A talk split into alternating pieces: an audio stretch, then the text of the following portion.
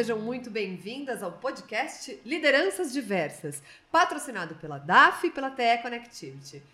Aqui vocês vão conhecer a história de grandes profissionais do setor automotivo e da mobilidade e, claro, seus desafios dentro do setor e também na diversidade. Falaremos com mulheres, negros, LGBTI+, PCDs, jovens, 50 mais e muitas vezes, como hoje aqui, que eu já vou dar um spoiler, com lideranças que se enquadram em muitos desses eixos ao mesmo tempo. A ideia aqui é te inspirar e mostrar curiosidades sobre suas vidas e carreiras. Hoje a minha convidada é uma liderança feminina que atuou aí na sua carreira quase sempre em RH, vai contar bastante coisa aqui pra gente, e está há 10 anos no Banco Mercedes.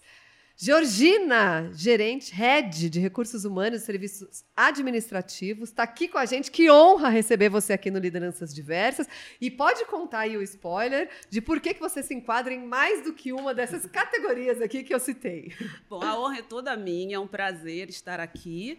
É, por que, que eu me enquadro em mais de uma das categorias, né? até para fazer a descrição para quem não estiver assistindo, vendo o vídeo, né, apenas ouvindo o podcast. Eu sou mulher, eu sou negra e eu tenho mais de 50 anos. Né? Por isso que eu não falei de você, porque esse spoiler cada um dá o teu. A idade a gente nunca fala. Não, não tenho, falo com maior orgulho, inclusive.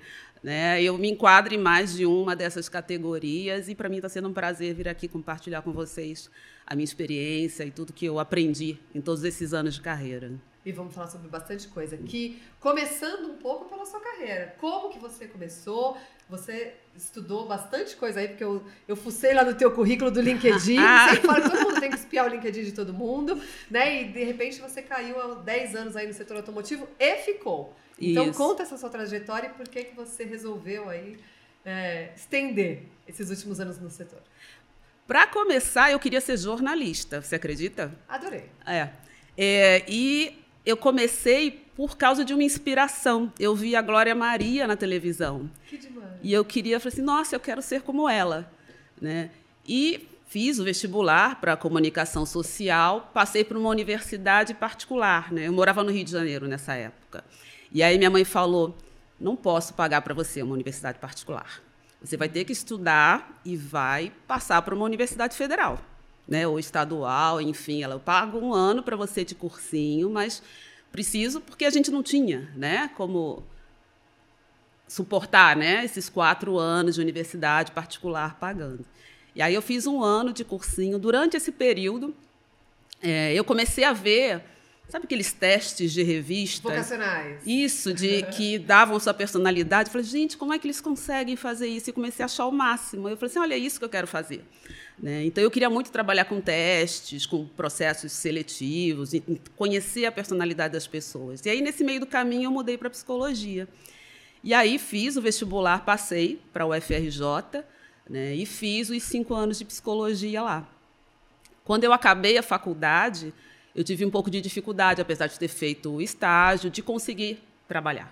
Com psicologia? Com psicologia, né? E eu queria muito a área de recursos humanos. Uhum. Né? Eu tinha né, terminado a faculdade, eu falava dois idiomas estrangeiros, eu tinha feito inglês. Eu comecei a estudar inglês com sete anos de idade. Quando Uau. eu era pequena, meu pai me colocou para estudar inglês. E eu tinha começado a fazer francês também. E Fala não... francês hoje? Já esqueci. Já esqueci. Não, 30 anos depois, eu falava super bem, mas quando a gente não usa, a gente acaba esquecendo. Né? E que, que eu resolvi fazer? Eu falei assim, eu vou fazer vestibular de novo. E aí eu fiz vestibular para administração, né? Passei para o UFRJ de novo, né? porque Uau. eu não consegui transferência. Comecei a estudar no UFRJ e foi quando eu consegui fazer um estágio, né? porque eu fazia administração. Então eu fui para uma empresa de comunicação, né, uma empresa de rádio muito grande lá no Rio de Janeiro. Juntou um pouco as duas coisas. Isso. Né, trabalhava com jornalistas, enfim, e comecei na área de recursos humanos, né, na área de cargos e salários, na área de remuneração. E com isso eu fui né, começando a minha carreira. Acabei não terminando a, a, faculdade de administração, muita greve. Eu acabei desistindo, resolvi fazer uma pós, e aí foi quando eu fui fazer a pós-graduação em psicologia do trabalho na GV. Uhum. E comecei a minha carreira nesse tempo. Né? Fiquei nessa, nessa empresa sete anos. Depois eu saí, fui para uma. Trabalhei como consultora né, de recrutamento e seleção, fazendo grandes processos seletivos. Depois de alguns meses, eu fui trabalhar numa gráfica no Rio de Janeiro, também uma gráfica de impressos de segurança.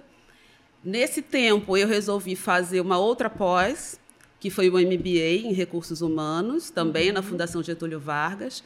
Nessa época também eu tive a oportunidade de passar um mês no Canadá estudando inglês. Que legal! Que lugar você ficou lá? Fiquei em Toronto. Ah, eu fui para Toronto também. É, é, é lindo demais. Uma delícia. Recomendo. Isso. Tem uma funcionária minha agora que foi estudar inglês e a gente nós liberamos para ela trabalhar de forma remota e ela está no Canadá estudando inglês também. Que demais. É muito legal. Muito legal. Fiquei nessa empresa por mais ou menos cinco anos, cerca de cinco anos. Depois eu fui para uma empresa de informática. Uhum. Né, uma grande empresa de informática também, trabalhar como business partner de recursos humanos. É, fiquei nessa empresa quase cinco anos. Depois, é, e nesse meio tempo, eu comecei a resolvi fazer o mestrado. Né? Você não parou, né? Tô não parei. É, eu, eu, te, eu, dou um tempinho, assim, de uns 5, 7 anos, aí eu volto a estudar, porque eu sinto falta, acho que, dessa... Se atualizar. De me atualizar, e dessa questão acadêmica, né? de sala de aula, poder encontrar as pessoas, trocar informações e aprender um pouco mais. Uhum. Então, eu fui fazer o, o mestrado em administração. Depois que eu terminei, eu fui convidada para trabalhar numa consultoria, na área de gestão de mudança. Uhum. Né? Fiquei nessa empresa durante uns dois ou três anos. E aí eu já estava com mais ou menos uns 40 anos nessa época e eu não tinha nenhuma, né? Eu via as outras pessoas, minhas amigas, todas eram gerentes e eu falei, gente, eu ainda sou analista, né? Eu, eu preciso me jogar um pouco mais e tentar uma posição de liderança.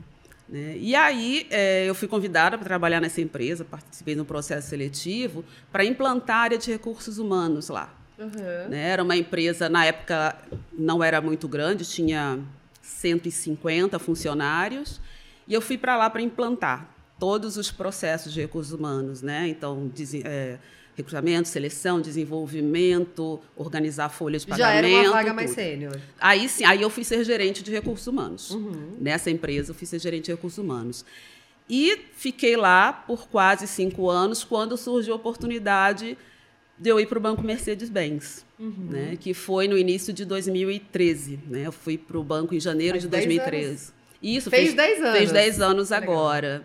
Né, e na época era eu não conhecia, para falar a verdade, o Banco Mercedes-Benz. E mas me apaixonei, né? Quando conheci na primeira semana, é, a minha chefe ficava nos Estados Unidos e eu tive que viajar e conhecer todas as pessoas, o time lá de fora. Foi uma oportunidade muito grande, né? Foi muito importante e sou apaixonada, engraçado, né? Eu não gostava, eu não era tanto assim para carro, uhum. né? Eu tinha meu carro, dirigia, né? E quando a recrutadora chegou para mim e falou, olha, um dos benefícios é que você vai ter um carro Mercedes-Benz, eu falei, o quê? eu falei, nossa, né? E fiquei, enfim, muito empolgada e, e a questão da paixão pela marca também, né? A gente acaba vendo tantas coisas né, que são feitas. E eu estava vindo para cá e pensando, agora, né, como a empresa ela se dividiu e nós somos é, da Daimler Truck Financial Services, né, uhum. que é o braço financeiro da Daimler Truck, que cuida de caminhões e ônibus. Uma coisa que eu sempre, eu sempre gostei de caminhão também. Né? Eu tenho um sonho de dirigir caminhão. Ainda Você não nunca posso... dirigiu? Não. Atenção, pessoal da Mercedes.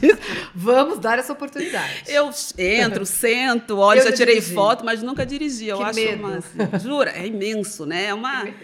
Monte de marcha, você, o freio é uma loucura. É. E a Mercedes, ela tem uma coisa muito interessante. No ano passado, no início desse ano, eles lançaram um caminhão específico para mulheres né, que é um caminhão rosa, lindo, né? Eles têm um programa de mulheres na, na estrada, que uhum. é muito importante também. Então, eu estou aqui, né? Vou fazer 11 anos agora no ano que vem no banco. E é uma trajetória impressionante, assim, de... Eu me senti muito acolhida quando eu cheguei lá. Foi picada pelo mosquitinho automotivo. Eu falo Fui. que todo mundo Fui. entrou no setor, se é picado, não sai mais. Exatamente. Não tem mais jeito. Daí pega essa paixão, enfim. Mas você trouxe uma coisa muito interessante da sua da sua história aí, que foi quando você falou que hum, em algum momento você olhou ao redor e tinha lá as, né, as mulheres ascendendo e tudo, você viu que era hora de você né, ter um cargo um pouco mais sênior. Você acha que isso ainda acontece muito no nosso ambiente? Porque a gente percebe que é, as mulheres às vezes não se sentem preparadas para o próximo passo ou não, não externizam assim aquela é, é, aquele desejo de ascender, porque às vezes ascender parece que né, é algo que não é para gente. Assim. Exatamente. Você acha que isso ainda existe? É por isso que a gente também acho que não a gente fala muito, né? A gente ouve muito falar sobre a questão da síndrome da impostora, né? Sempre. né? Isso é um problema e às vezes eu acho que isso acontece mesmo. A gente se prepara tanto. Hoje as mulheres ela tem uma escolaridade muito maior do que a dos homens, né? A maioria das mulheres elas chegam na universidade mais rápido, uhum. ascendem, uhum. né? estudam mais. E mesmo assim, às vezes a gente tem essa sensação de que está sempre despreparada, né? Exatamente. Né? Aquela vaga, né? você não tem tudo. A gente precisa confiar mais na gente, eu acho. É. Isso é muito importante. Né? A gente precisa ter mais segurança é, naquilo que a gente faz, ser mais assertiva. E eu acho que a, a, estar em contato com outras mulheres, isso ajuda muito também, né? Uma pessoa, uma suportando a outra, né? Essa troca, Traz essa, essa mudança ajuda. de mindset, porque esse Sim. mindset acho que foi muito imputado em todas nós, né? Sim, exatamente. Numa época de, de, de universidade, faculdade, enfim, acho que a gente trouxe isso para a carreira Desde pequeno, né? A mulher, a mulher tá no mercado há pouco tempo, se a gente for pensar. É verdade. Mas lá no Banco Mercedes eu sei que as coisas são um pouco diferentes, Sim. né? Temos bons recortes de mulheres na liderança, temos né, uma, uma presença feminina muito forte lá dentro. Sim. Como que acontece isso lá? Porque isso está bem diferente do recorte que a gente tem no setor automotivo, que hoje tem 21% esse ano, spoiler, acho que vamos chegar a 21% do total de colaboradores do setor mulheres e na liderança a gente está aí uma média de 20, por aí. Então estamos melhores. Com certeza. Quando eu cheguei no banco há 10 anos atrás, é, o board da Mercedes eram 10, são 10 pessoas, somente uma era mulher. Né? Então, 10% do board da, da, do Banco Mercedes-Benz era de mulheres. Hoje somos 70%. Maravilhoso. Né? São sete mulheres e três homens. É, na nossa liderança, nós chegamos. É, o banco todo tem 52% de mulheres e 48% de homens. Na liderança, estamos em 32%. Né? Se somarmos o número de gerentes, é diretoras e coordenadoras. Médio e alto escalão. Médio e alto escalão. Uhum.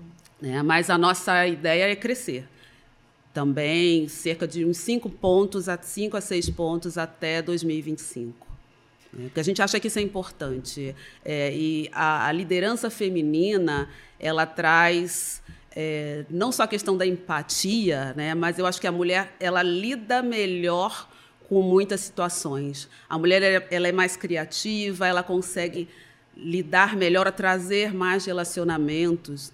E eu vi também que numa pesquisa que saiu há pouco tempo que as empresas que têm mais mulheres na gestão, acima de 30%, elas são muito mais produtivas e elas estão geralmente no topo né, das empresas com maior é, é, ascensão no mercado e produtividade. O desempenho é, é melhor. Exatamente. É, tem vários estudos de, de, que a gente acompanha também que mostram isso, tanto da equidade de gênero, né, quanto no, no aumento de diversidade como Sim. um todo. Sim. Não, tem como, não tem como discutir. Diversidade é algo que tem que estar tá, né, pulsando dentro de todas as organizações.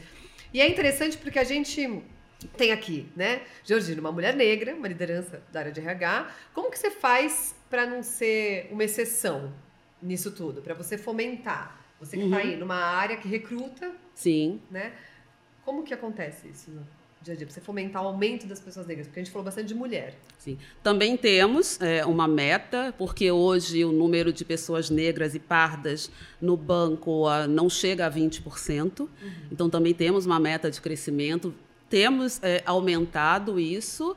É, buscamos, né? Eu acho que a gente pode focar, por exemplo, em é, empresas de recrutamento focadas em diversidade, eu acho que isso ajuda bastante. Uhum. Às vezes a gente vê pessoas falando, ah, por que não encontra? Encontra sim, tem muita gente boa no mercado, tem muita gente negra boa no mercado. Esse é um ponto importante que você traz, porque Sim. a gente ouve muito isso. A gente não encontra mulher, a gente não encontra negros, a gente não encontra. É, e, se, e se não encontra, você pode trazer e formar. Uhum. Né? Por exemplo, a gente tem é, na minha equipe eu tenho. Né, recursos humanos é majoritariamente feminino, né? Então, quando você traz um homem, é diversidade, né? Por que pareça.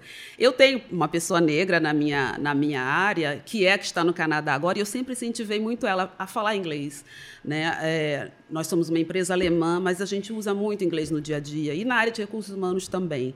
Né? Então, mesmo que as pessoas não falem, eu incentivo muito para que elas estudem e foquem, porque eu tive essa oportunidade quando eu era pequena e foi o que ajudou também muito na minha carreira a poder chegar numa empresa é, multinacional. Né? Esse foi um dos meus diferenciais. Então, eu acho que buscar é, recrutamento específico voltado para a diversidade e também é, fomentar o desenvolvimento dessas pessoas quando elas já estão na empresa, né? através de programas específicos, os subsídios é, em treinamento, informação, isso é muito importante. É atração também. e retenção, né? Exatamente. São duas coisas que têm que andar juntinhas, casadas, Exatamente. Né? de alguma forma. É, a gente tem, vou contar um spoiler aqui, de um, de um recorte que a gente tem do tá. nosso estudo, que está em andamento, vai ser divulgado só no final do ano, então ainda não fizemos a apuração final, uhum. mas consegui pegar lá um pequeno recortezinho. E um, um número que foi muito interessante foi a participação de negros no setor automotivo, porque de 2019 para 2021 a gente praticamente dobrou. Né? Uhum. Então, já foi um índice muito interessante. Girava em torno de 15%, quadro de funcionários, a gente cresceu. No estudo atual, a gente vai dar um novo salto. Vou dar um spoiler, acho que a gente vai passar dos 30 aí. Né? ótimo. Enfim. Entendemos também que é por conta né, do, do aumento de pessoas se autodeclarando e também do censo que as empresas têm desenvolvido cada uhum. vez mais internamente. Você sempre se reconheceu como uma mulher negra? Isso tudo? Como que foi? É, é, esse processo? Como que você enxerga e por que, que esse número tem crescido? É por conta dessas autodeclarações? É porque as empresas têm tido um, olhado, um olhar mais cuidadoso em fomentar mais essa representatividade social internamente? Eu acho que também, né? É, as empresas elas começaram, eu acho que até de uma forma um pouco tardia, né, a perceber o quanto que a diversidade ela é importante e que todos estão aqui para contribuir né, para dar o seu melhor, para fomentar as empresas, enfim. É, a questão de me reconhecer negra, é, eu sempre me reconheci negra, mas eu não tinha essa questão de do olhar ou de me sentir diferente. Uhum. Né? Eu reparava, por exemplo, que na universidade eu, eu era minoria, mas era uma coisa que às vezes passava meio que despercebido, né? É, como eu falei para você, aquela questão de eu querer ser gerente. Quando eu me formei, mas isso é uma coisa que eu só comecei a elaborar agora.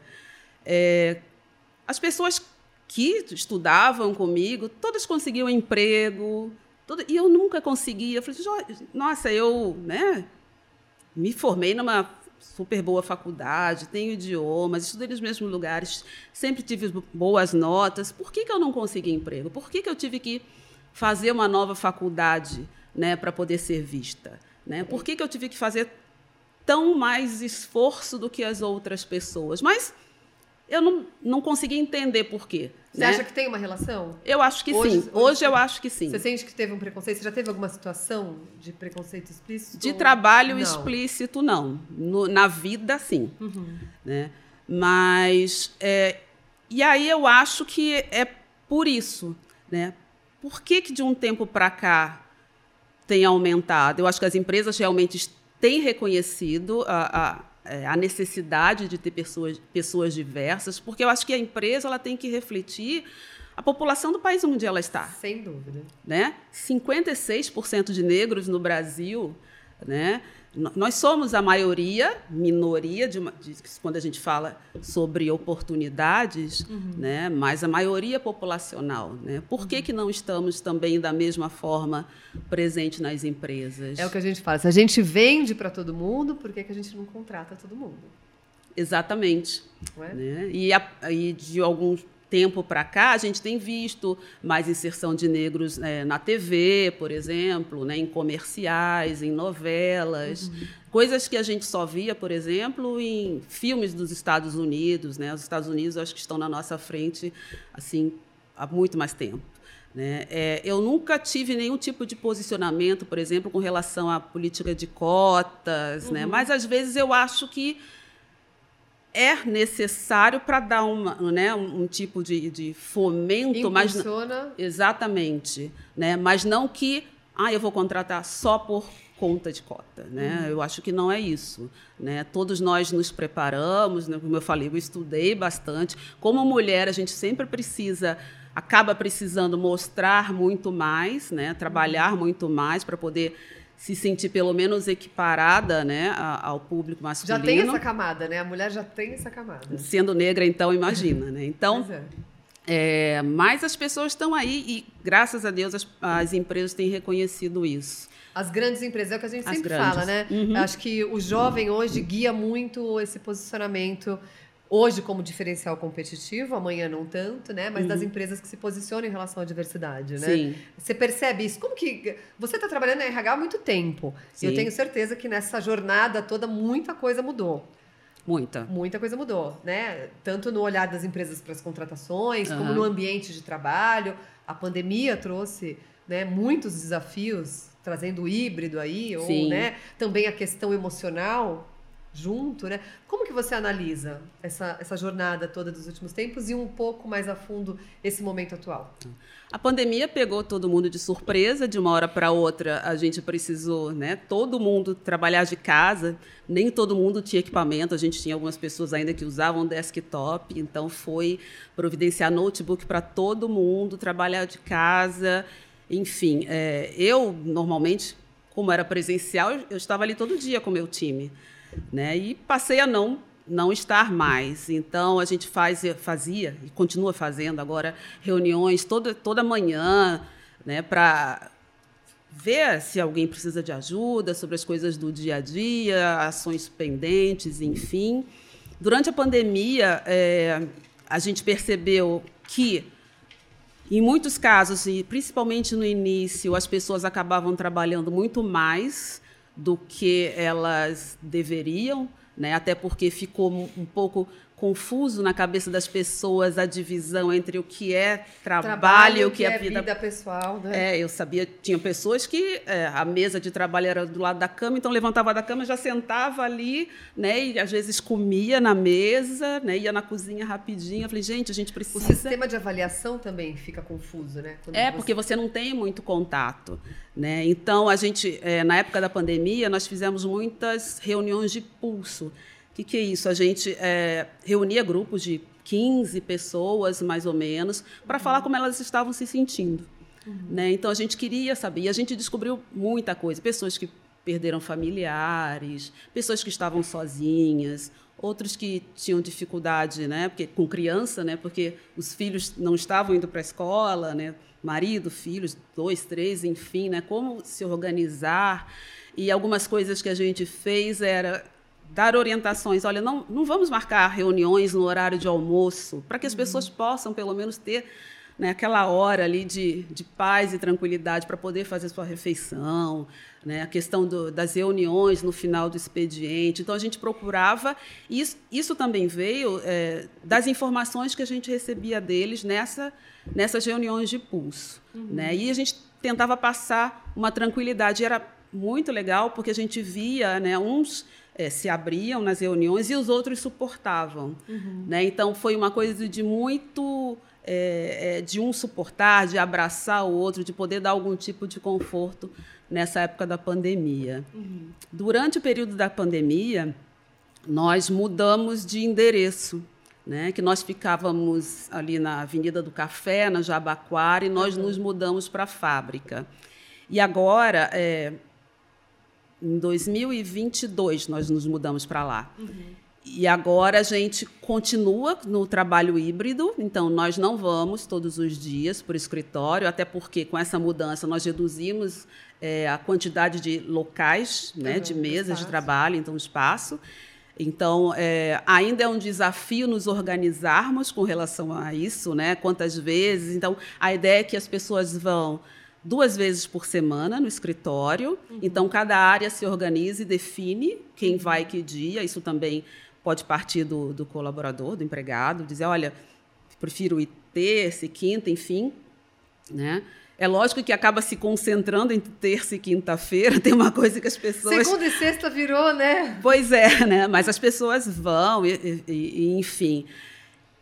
Porque a gente, é importante a gente dar essa flexibilidade para as pessoas. Né? A gente uhum. viu que o, que o trabalho remoto funciona. Uhum. Né? E a nossa ideia é ir para o escritório para fazer atividades que realmente são imprescindíveis à sua presença. Uhum. Né? Porque se você vai, por exemplo, ficar fazendo uma planilha de Excel o dia inteiro, ou vai ficar é, participando de calls o dia inteiro, você não precisa para o escritório. Ter necessidade do deslocamento. Né? Exatamente. Né? Que otimiza tempo. Exatamente. Então a gente, quando vai para o escritório, é para poder encontrar as pessoas, para poder fazer reuniões que são presenciais, discussão com liderança, avaliação de desempenho, coisas que você ou que você um projeto que você esteja trabalhando com uma outra área, porque aí é nessa hora que a gente, né, encontra e e a gente também tem evitado, o pedido para que as pessoas evitem, de áreas irem dias fixos com relação a outras áreas. Então, por exemplo, ai,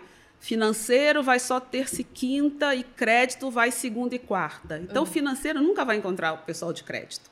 Né? Então, a gente. E esse é um desafio ainda, né? a gente tem tentado se adaptar para fazer, para ter essa flexibilidade das pessoas irem né, em dias diferentes. Uhum. Né? Eu acho que aquilo que é combinado né, não sai caro, então funciona, uhum. é, para que todos possam se encontrar e se integrar. E quando a gente vai, é sempre uma festa. Né? Então, Confraterniza. Cafés da manhã, Boa. sabe? O pessoal leva lanches né, e festa. Fizemos festa junina esse ano, todo mundo vestido, com comidas típicas. Sempre tem alguma coisa, né, para celebrar esse nosso esse nosso encontro, que isso é muito importante. A gente passa a dar mais valor, né? Depois da pandemia isso ficou forte. Exatamente. Né? E tem essa coisa também da, da, das conversas informais que na, no, no trabalho virtual você não consegue. É lógico, rapidinho você pode digitar ali no Teams, oi, posso falar com você rapidinho, mas é muito diferente dessa convivência ou desse relacionamento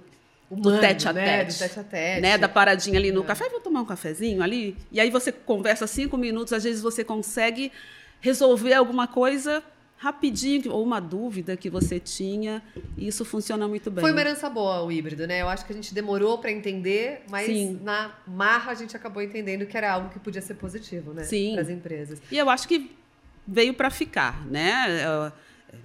Seja 50% presencial ou híbrido, ou mesmo. Eu sei que tem algumas empresas que têm voltado 100% presencial ou têm aumentado é, a quantidade de atividades. É lógico que em algumas empresas, indústria, você não pode deixar as pessoas trabalharem de forma híbrida. Mas no setor de serviços financeiros, que é onde a gente trabalha, isso é possível. E a gente percebe, até igual eu falei, né, essa mão de obra futura já com um olhar para empresas mais flexíveis. Exatamente. Assim, né? já, já, se exige um, um, ambiente de trabalho diferente, né? Sim. Que, que, as empresas têm que estar de olho. E até indo nessa, nessa linha, né? A gente agora vai ter nosso evento em setembro, dia uhum. 20 de setembro, a BX, todo mundo convidadíssimo. Não sei se esse podcast já vai ter ido pro ar ou não, até lá. Mas se não foi, a gente vai ter um espaço nosso também, depois com todo o material para o pessoal acessar. E uma das coisas que a gente está levando para lá chama-se índice da felicidade. Hum. Então, a gente vai lá mapear o índice da felicidade no setor automotivo. E felicidade é algo que tem cada vez mais sido discutido dentro das empresas, tanto que a gente vê empresas como a Chili Beans, como a Heineken, já criando o uhum. cargo Chief Happiness Officer, né? Ah, o, é o responsável pela felicidade. Então a gente percebe que do que a gente veio lá, né, pelo menos no setor automotivo, dentro de um RH, né, de uma relação muito mais sindicalista ali, né? Algo muito mais assim, de repente a gente começa uma jornada olhando mais para as pessoas. Uhum. E agora cada vez mais buscando soft skills novos, né, em lideranças e tudo mais. Como que você enxerga esse esse novo ambiente de trabalho que está aí nascendo e o que, que as pessoas têm que buscar cada vez mais aí como líderes. Sim. Né? Porque mudou bastante a exigência de uma liderança aí de, de, de skills. Né? Autocrática, né? né? Eu mando, você obedece, né? É. No banco, a gente tem uma liderança muito participativa, a gente trabalha muito com portas abertas, né? Quem quiser chegar e conversar com a nossa CEO, pode chegar, bater na que porta. Que é uma mulher, né? Vamos Que é uma aqui. mulher. Hilke Jansen, né? Alemã, está conosco desde 2021. Che começou a trabalhar no dia 8 de março de 2021. Pegou é a véspera da, mulher. pandemia. Ah, não. Ah, foi da um, um ano depois da pandemia, né? Um ano depois da pandemia, Dia da veio mulher, no meio gostei. e no Dia da Mulher. Adorei. né? Então, assim, a gente tem portas muito, muito abertas, né? A gente é, procura é, dar suporte muito para a liderança com relação a, a assuntos é, de gestão de pessoas, né? A gente entende que o- é, não é papel do RH é, é, basicamente cuidar do seu funcionário, mas sim você e a gente suportar isso, né, com ferramentas, com orientações, né, a gente dá o- a- a- os guias, mas a responsabilidade da sua equipe é sua, né? É, a gente tem feito alguns treinamentos de liderança. A gente tem uma plataforma é, de treinamentos muito boa, bastante compreensiva com relação a treinamentos de liderança, e qualquer um pode acessar, ela é gratuita, tem uma série de treinamentos lá. Então, a gente orienta muito, a gente faz bastante divulgação para a utilização dessa plataforma e estamos também sempre suportando os líderes, né? Porque o líder hoje, a gente tem essa questão geracional, por exemplo, né? De pessoas, é, as pessoas mais jovens hoje em dia, né? Tem a questão do propósito, ah, porque eu quero ficar numa empresa que tem valores iguais aos meus, ou porque eu quero alguma coisa diferente, enfim, e nem sempre eles fazem uma carreira né, de 10, 20 anos na empresa. Nem né? sempre, não, quase nunca, né? Então, como lidar né, com essas pessoas, com, essas, com essa diferença de gerações? Né? Então, a gente tem é, suportado e falado sobre isso, a gente também leva é, palestrantes para falar sobre o assunto, nós temos os o encontro de líderes. Né? O último assunto que nós discutimos bastante também foi sobre a questão do feedback, porque as pessoas querem ouvir, saber como elas estão, como está o desenvolvimento delas. A gente acha que isso é bastante importante, né? Isso, é, isso é muito importante. Então, a gente tem suportado os líderes com relação a esses assuntos. Né? Ser mais próximo, né? não pensar no seu empregado, no seu, no seu time, somente como um empregado, mas como pessoa.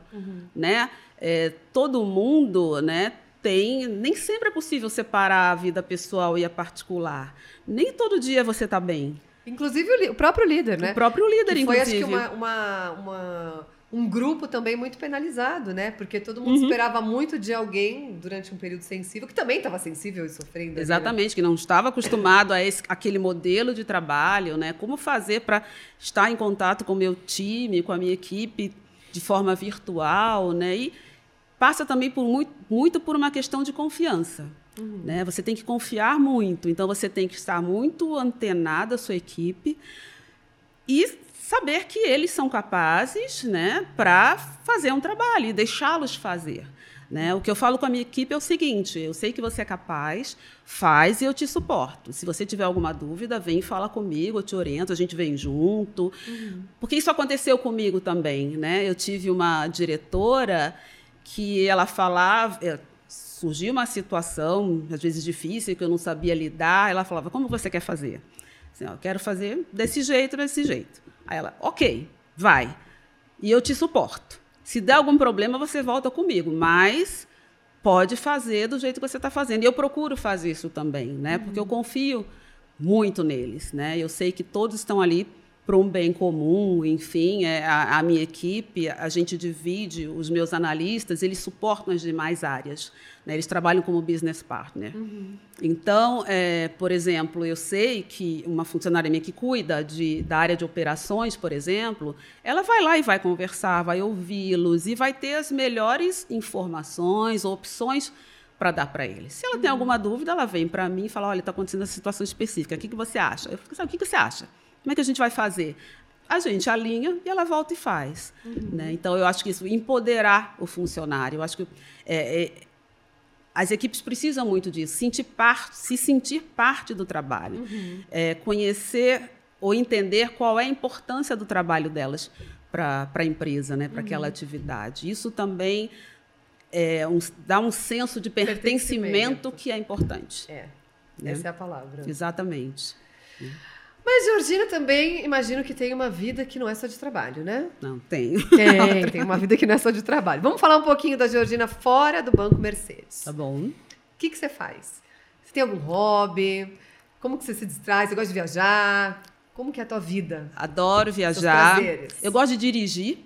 Né? Então, eu gosto de pegar a estrada para viajar, fazer viagens curtas, enfim. Eu gosto de passar final de semana fora. Eu gosto de mountain bike. Ah, né? Eu sou ciclista, né? É, eu sempre. Bicicleta foi um dos meus primeiros presentes né, de infância que eu trago até hoje.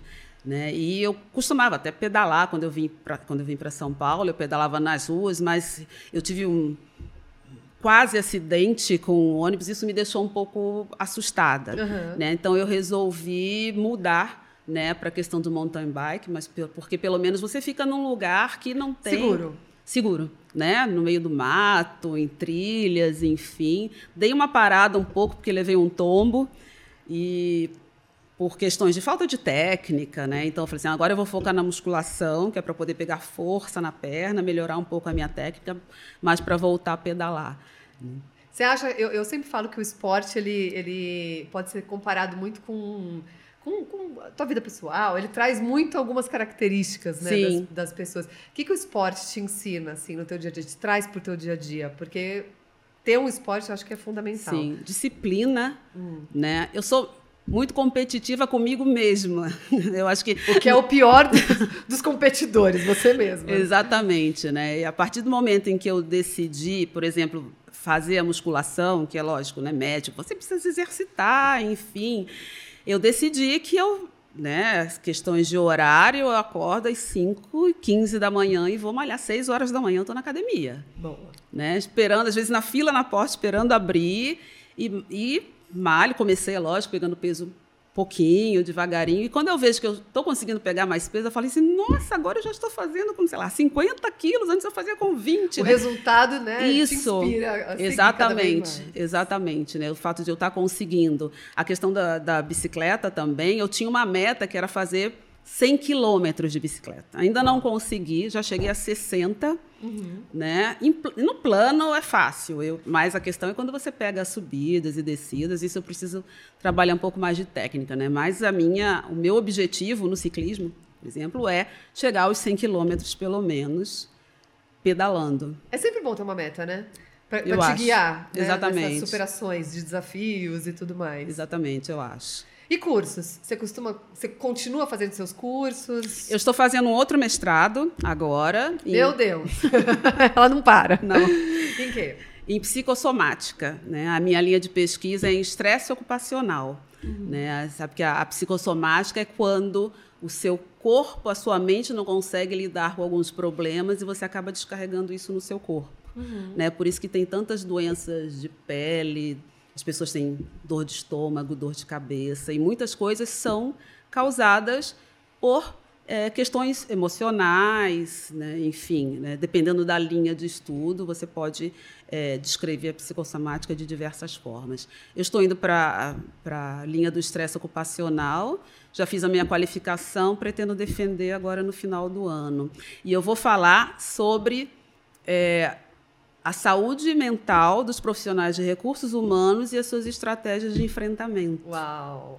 Hoje está super em alta, né? Acho que a gente cuidar muito dessa parte emocional, uma coisa Sim. que a gente sempre deixou engavetada. Acho que principalmente os homens deve ter sido uma, uma época bem mais difícil de colocar para fora, porque a gente vem de uma sociedade onde, né, homem não chora, enfim, né? Ah, é As crianças também não choram, todo mundo tem que engolir choro. A gente vem muito, acho que, né, com essa herança aí. Hoje falar da, da, da, saúde emocional. É muito importante. É muito importante. Né? Dentro das empresas, dentro de casa. Exatamente. Né? A gente está aí como. Acho que, se eu não me engano, o Brasil é o primeiro país do mundo, é, o país mais depressivo, ou o quinto país mais depressivo e o país mais ansioso no mundo. Você vê a importância, inclusive, do papel do psicólogo hoje em dia. Né? Tem empresas que têm psicólogos internos. Hoje a gente tem um serviço de telepsicologia. Né? Uhum. Né? Além de é, ter psicólogos no, no, plano de saúde, mas a gente tem um serviço de telepsicologia. Então, qualquer funcionário e também a sua família, ele pode ter atendimento psicológico através de um aplicativo que nós implementamos junto com o plano de saúde. Que legal, né? super importante. Isso é muito importante. E a gente vai chegando aqui ao fim e sempre querendo deixar um bom recado. Né? Acho que você uhum. tem bons recados aí para deixar. Sim né, para essa nossa audiência, principalmente para mulheres, mulheres negras, né? Sim. O que, que você deixaria aí de de uma mensagem para aquelas que estão olhando para o setor automotivo especialmente e também para ascensão na carreira, né? O que, que você deixa de mensagem? Depois eu vou querer saber qual que é o legado que você quer deixar depois de tanta coisa aí nessa jornada sua. É, eu acho que é a questão de que a gente pode. A gente pode tudo. A gente precisa ter vontade e acreditar. Né? Pode ser um pouco mais difícil no começo, um pouco depois, mas acreditando em você, com vontade, tendo é, uma rede de apoio importante, né? essa questão do networking, de conversar com as pessoas, é, pegar orientações e acreditar em você principalmente. Né? Quando eu era pequena, o meu pai me falava: minha filha, eu não quero que você dependa de ninguém, por isso você vai estudar. Né? Isso ficou na minha cabeça. É, então, a questão de você procurar se preparar, né, estar sempre é, se atualizando com as informações do mercado, da sua carreira ou da, da sua área de formação, isso é muito importante. Que legal, gostei. E legado? Que legado Georgina quer deixar? Seja para a sociedade, seja para o setor, seja para a família, algum legado que você queira deixar ah. aí?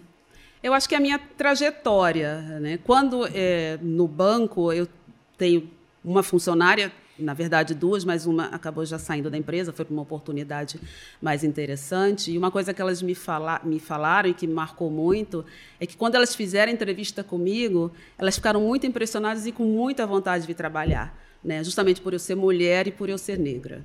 Né? Então, é, a questão de que eu, no passado, não queria ser um exemplo, e hoje acho que o meu legado é deixar um exemplo. Então, por isso que eu sou ética, eu sou justa, eu procuro me aperfeiçoar, me atualizar, fazer tudo da melhor forma possível, porque eu acho que é com isso que eu é, mostro o que é possível.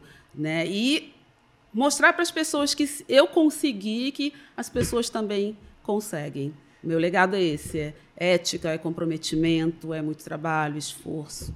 E leveza também, porque isso é importante. Né? Que lindo, adorei, adorei. E acho que é, esse é o nosso papel aqui no Lideranças Diversas, é contar histórias como a sua, né, onde as pessoas se sentem ali representadas, dentro de um setor cheio de desafios, né, dentro de uma sociedade também cheia de desafios, e mostrar que é possível. Né? Sim, é possível, é possível. chegar lá, né? É, é, possível você conquistar sonhos e, e, também seguir sonhando. Exatamente. Né? Exatamente. Adorei! Hoje conversamos aqui com a incrível Georgina, head de recursos humanos e serviços administrativos do Banco Mercedes. Super obrigada por obrigada. contar e compartilhar aí sua história com a gente. Obrigada a você, foi um prazer. Estava super nervosa, mas agora você me deixou super relaxada. Que bom. Prazer conversar com você e te conhecer.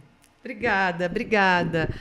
Gente, essa aqui é a série Lideranças Diversas, um podcast de Automotive Business, patrocinado pela DAF, pela TE Connectivity. É uma produção nossa, editada pelo Marcos Ambroselli. Eu sou a Paula Braga, CEO aqui do Automotive Business. A direção de arte é do Luiz Prado. E a nossa trilha sonora é do Chibruski, o Guilherme Schildberg. E eu espero te encontrar não só no próximo, nem nos próximos, mas em todos os nossos episódios do Lideranças Diversas. Até lá!